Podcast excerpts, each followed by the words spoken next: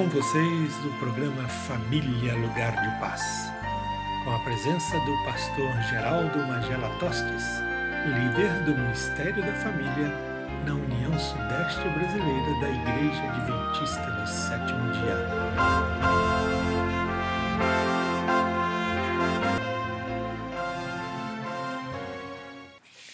Olá, amigos!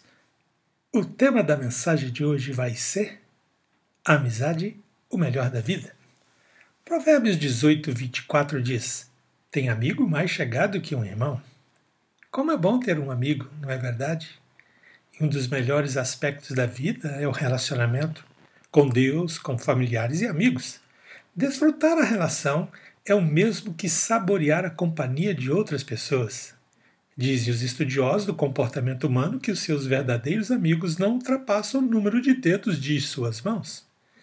Isto pode ser verdade, mas nós podemos ter muitos amigos, bons amigos, e talvez os seus melhores amigos podem estar dentro da sua própria casa. Desfrutar a amizade na vida é o mesmo que tirar a carga e opressão das exigências da vida, dos compromissos e o estresse do dia a dia. Mas amizade, o que é amizade? Falar, ouvir, expor as mágoas, chorar as derrotas, partilhar as vitórias, comemorar a vida. Isso é o melhor que temos na boa amizade. Mas o raciocínio tem que ser lógico. E saiba, a amizade é igual a comunicação. Vamos pensar assim: comunicação. O termo comunicação vem do vocábulo communis, no latim, que quer dizer comum. Portanto, comunicação é tornar-se comum, Amizade é tornar-se comum. Assim, tudo fica mais fácil, comum.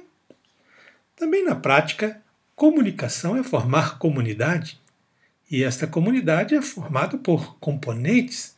É o seu intelecto, a sua emoção, a sua vontade, seus pensamentos, seus sentimentos, as suas ações, algo que você conhece, algo que você sente, algo que você pratica. E na prática, a amizade é algo fantástico. Amizade é transmitir, unificar, integrar de modo que haja cooperação e participação, é dar a sensação de bem-estar e harmonia, é persuadir, convencer e influenciar atitudes e comportamentos. É conseguir a aceitação e produzir a ação também. Saber se comunicar é mais importante do que ter o que comunicar. Não existe resi resistência à comunicação, existe a inflexibilidade do comunicador. Mudar na comunicação é mudar na forma, na maneira, no jeito, nas palavras, no olhar, na postura e na apresentação. Comunicação é arte, é ciência, é sabedoria, é encanto, é beleza, afeição, é atração e o mais importante da relação. Deus nos fez pessoas com o dom da comunicação, e isto é vida. Tem um grande personagem da história chamado Henry Ford. Ele foi um construtor de automóveis, mas ele deixou uma frase tão importante quanto um veículo de quatro rodas. A frase dele era a seguinte: se há algum segredo de sucesso, ele consiste na habilidade de aprender o ponto de vista da outra pessoa e ver as coisas tão bem pelo ângulo dela como pelo seu. Interessante isto, não é verdade? Você entender o que, que a outra pessoa está querendo, o que, que a outra pessoa está pensando, e você poder interagir com ela, argumentar com ela, e assim chorar com ela, e poder então viver ao lado dela. A verdade é a seguinte: pessoas são feitas para amar. E isto, na prática, é dar atenção. Ama se tratando com carinho, ouvindo com o coração, sorrindo de dentro da alma, falando com tato e mantendo-se com agradabilidade. Que maravilha! Poder assim ser uma pessoa educada, fina. Existem duas formas de comunicação: a verbal e a não verbal. A verbal são pelas palavras e as não verbais são pelos gestos, pelo olhar, pela expressão da sua face, pela sua aparência, pelo seu sorriso, pela sua ternura. Qual que é mais importante? É claro que não é a verbal, é a não verbal. Por quê? A inflexão da voz, a gesticulação, a postura do corpo, a expressão do olhar, a aparência do corpo, e o vestuário comunicam muito mais, principalmente na amizade. Geralmente nós fazemos o contrário. Nos preocupamos muito em comunicar com palavras, com vocabulários, com tons fortes, mas não é assim. Tem um grande cientista da comunicação chamado Norman White que escreveu o seguinte: nós comunicamos 7% com o conteúdo do que falamos, 38% com a tonalidade do como falamos e 55% com os aspectos não verbais. Portanto, saber se comunicar. Eis a questão. Existem cinco níveis de comunicação. Quanto mais profundo este nível, mais próximo você se torna da pessoa. O nível superficial é o nível 5, a conversa informal, aquela conversa de educação. Tudo bem? Como vai? O nível 4 é quando você se aproxima um pouco mais, quando você conta uma novidade, quando você expressa uma informação. Agora, quando você entra no nível 3 da comunicação, você já está muito além, já está formando uma amizade. É quando você comunica as suas ideias, os seus pensamentos. O número 2 da comunicação é ainda melhor ainda quando você diz o que você sente, o que, que está passando na sua alma, no seu coração. Mas, meu amigo, se você conseguir chegar no nível 1 da comunicação, você fez um elo profundo de amizade. É quando você coloca suas revelações mais íntimas, mais pessoais, que somente você sabe. E se você coloca isto para outra pessoa, você cria um laço, um laço que pode ser eterno, de um relacionamento profundo, de um casamento bem estruturado, de uma amizade que jamais será rompida. Também existem quatro tipos de pessoas na sua forma de comunicação. O primeiro delas é aquele estilo meio agressivo, pessoas explosivas. Isto não é legal. Pessoas que têm o pavio curto, e isto não ajuda. Também tem aquelas pessoas evasivas que ficam na superficialidade, você não sabe o que ela está pensando.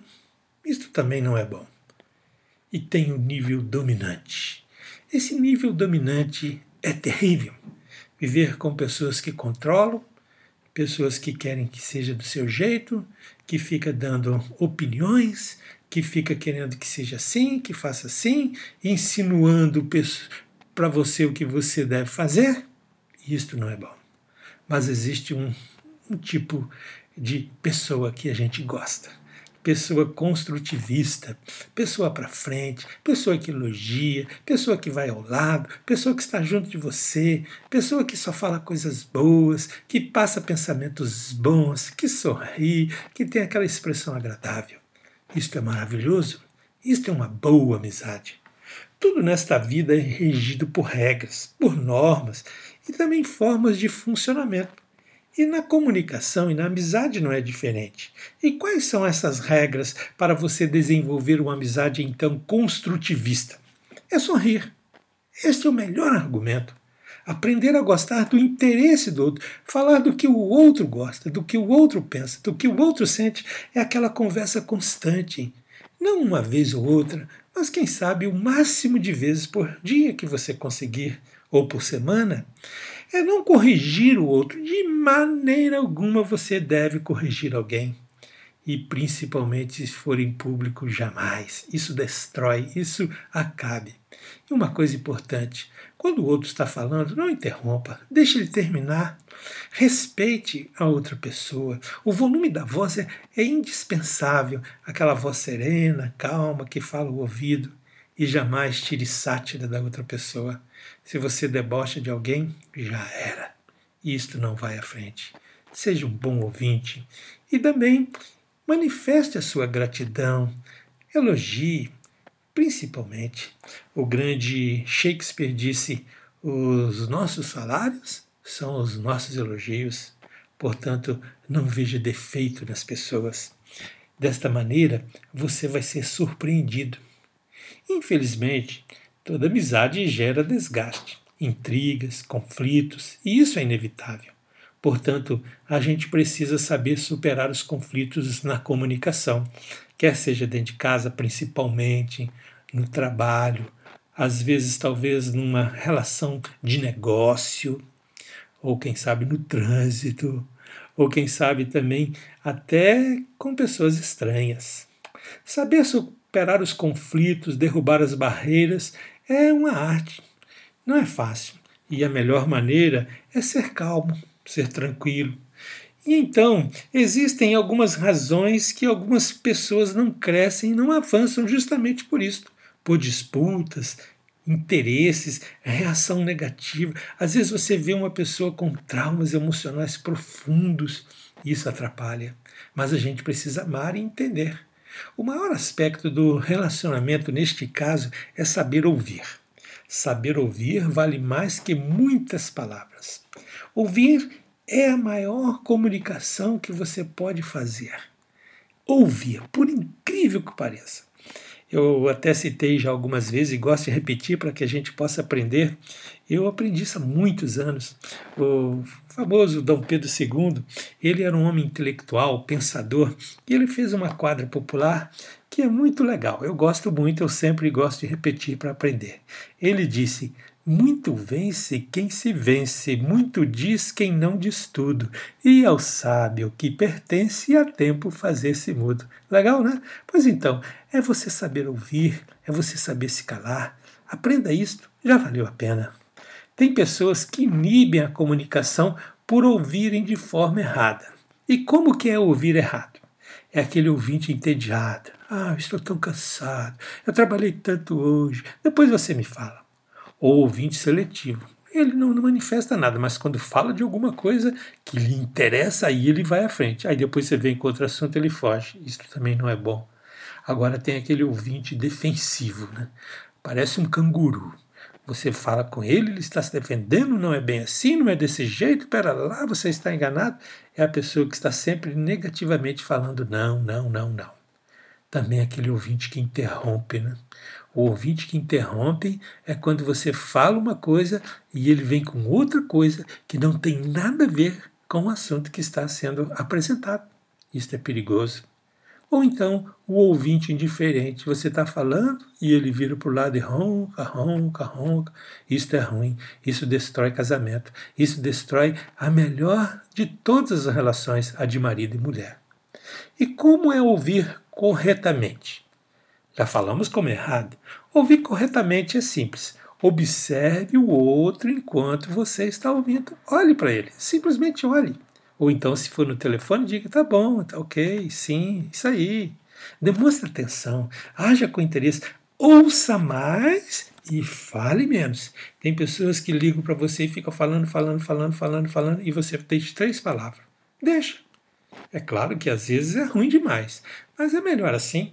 Deixe ele falar, ele vai ficar feliz.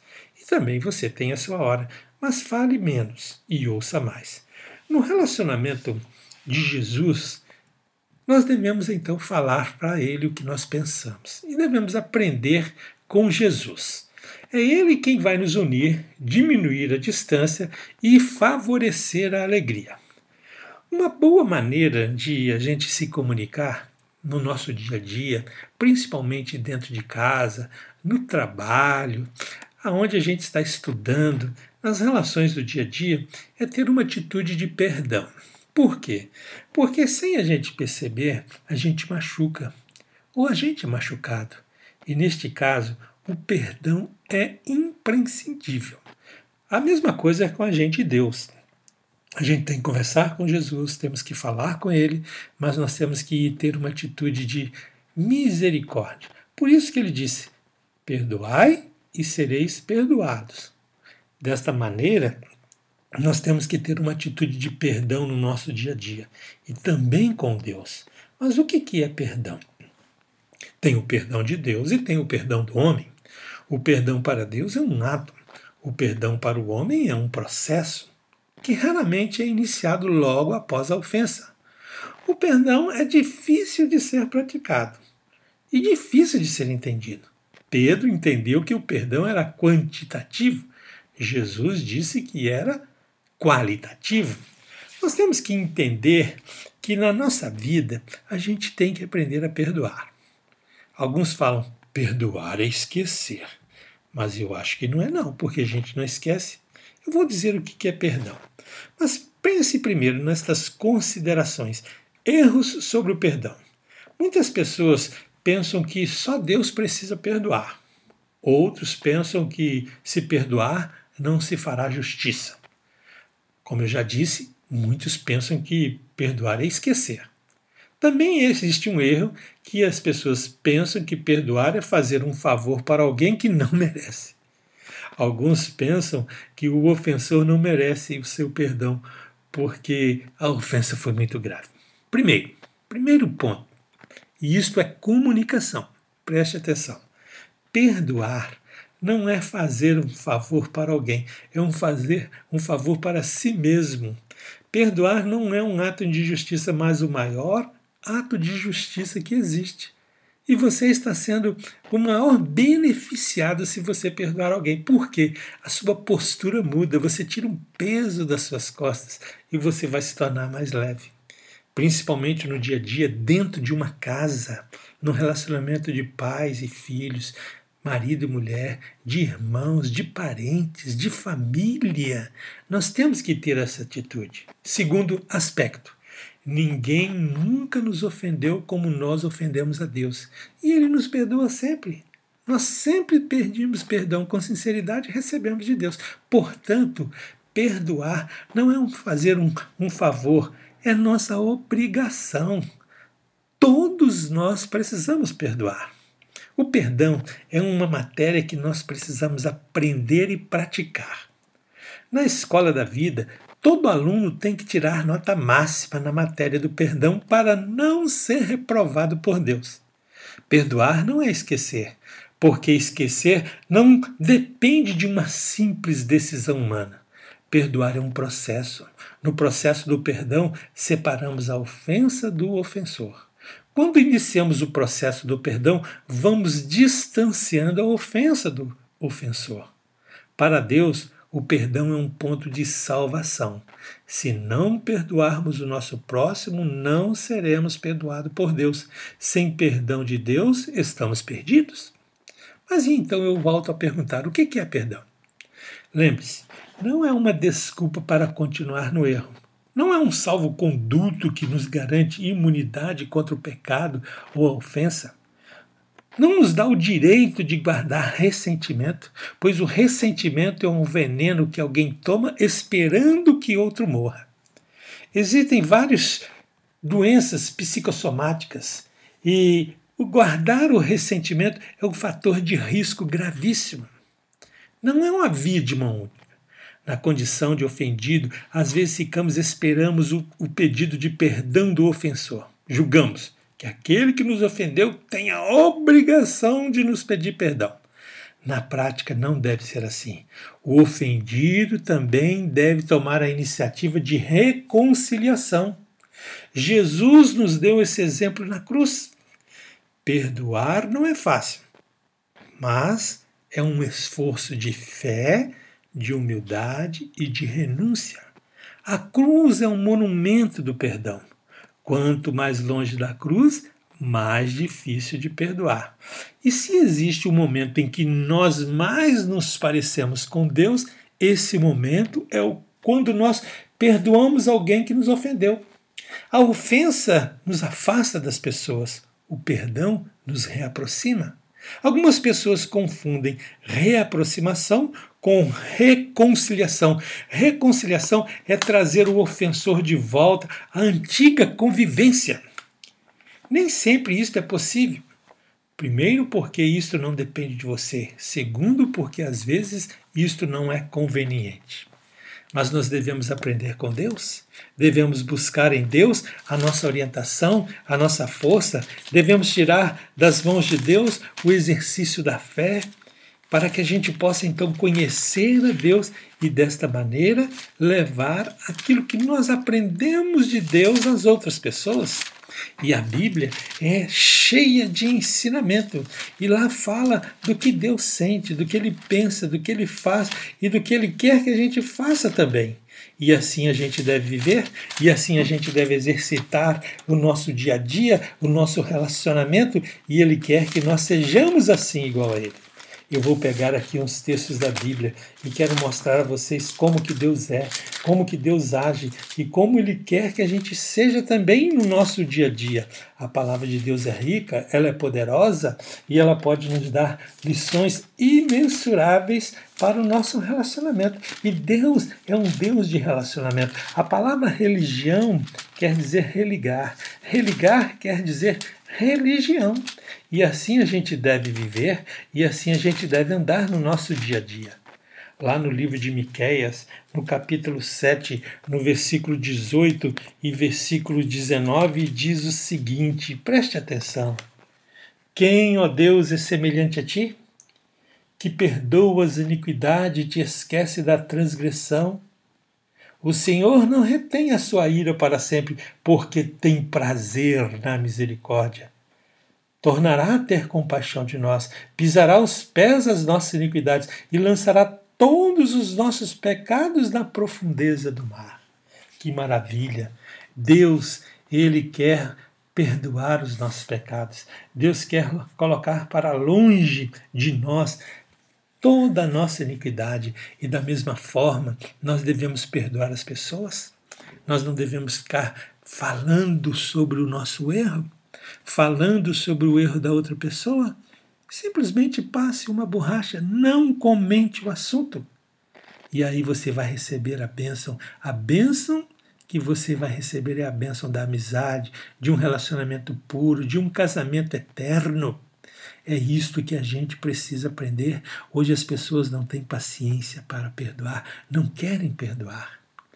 E eu gosto muito da palavra de Deus, porque ela nos ensina, ela nos revigora. E eu vou parafrasear um texto aqui e depois eu vou ler os outros na íntegra para você. O Salmos, capítulo 33, versículo 12, diz assim: Feliz é o lar cujo Deus é o Senhor e feliz é a casa que ele escolheu para sua herança. O Senhor olha dos céus e vê todos os filhos dos homens. Do lugar de sua morada, observa todos os moradores da terra. Ele que forma o coração de cada um deles e contempla todas as suas obras. Não há rei que se salve com o poder de seus exércitos, nem por muita força ser livre valente. O cavalo não garante vitória, a despeito de sua grande força ninguém pode livrar. Mas eis que os olhos do Senhor estão sobre os que o temem, sobre os que esperam na sua misericórdia, para livrar-lhes a alma da morte no tempo da fome e conservar-lhes a vida.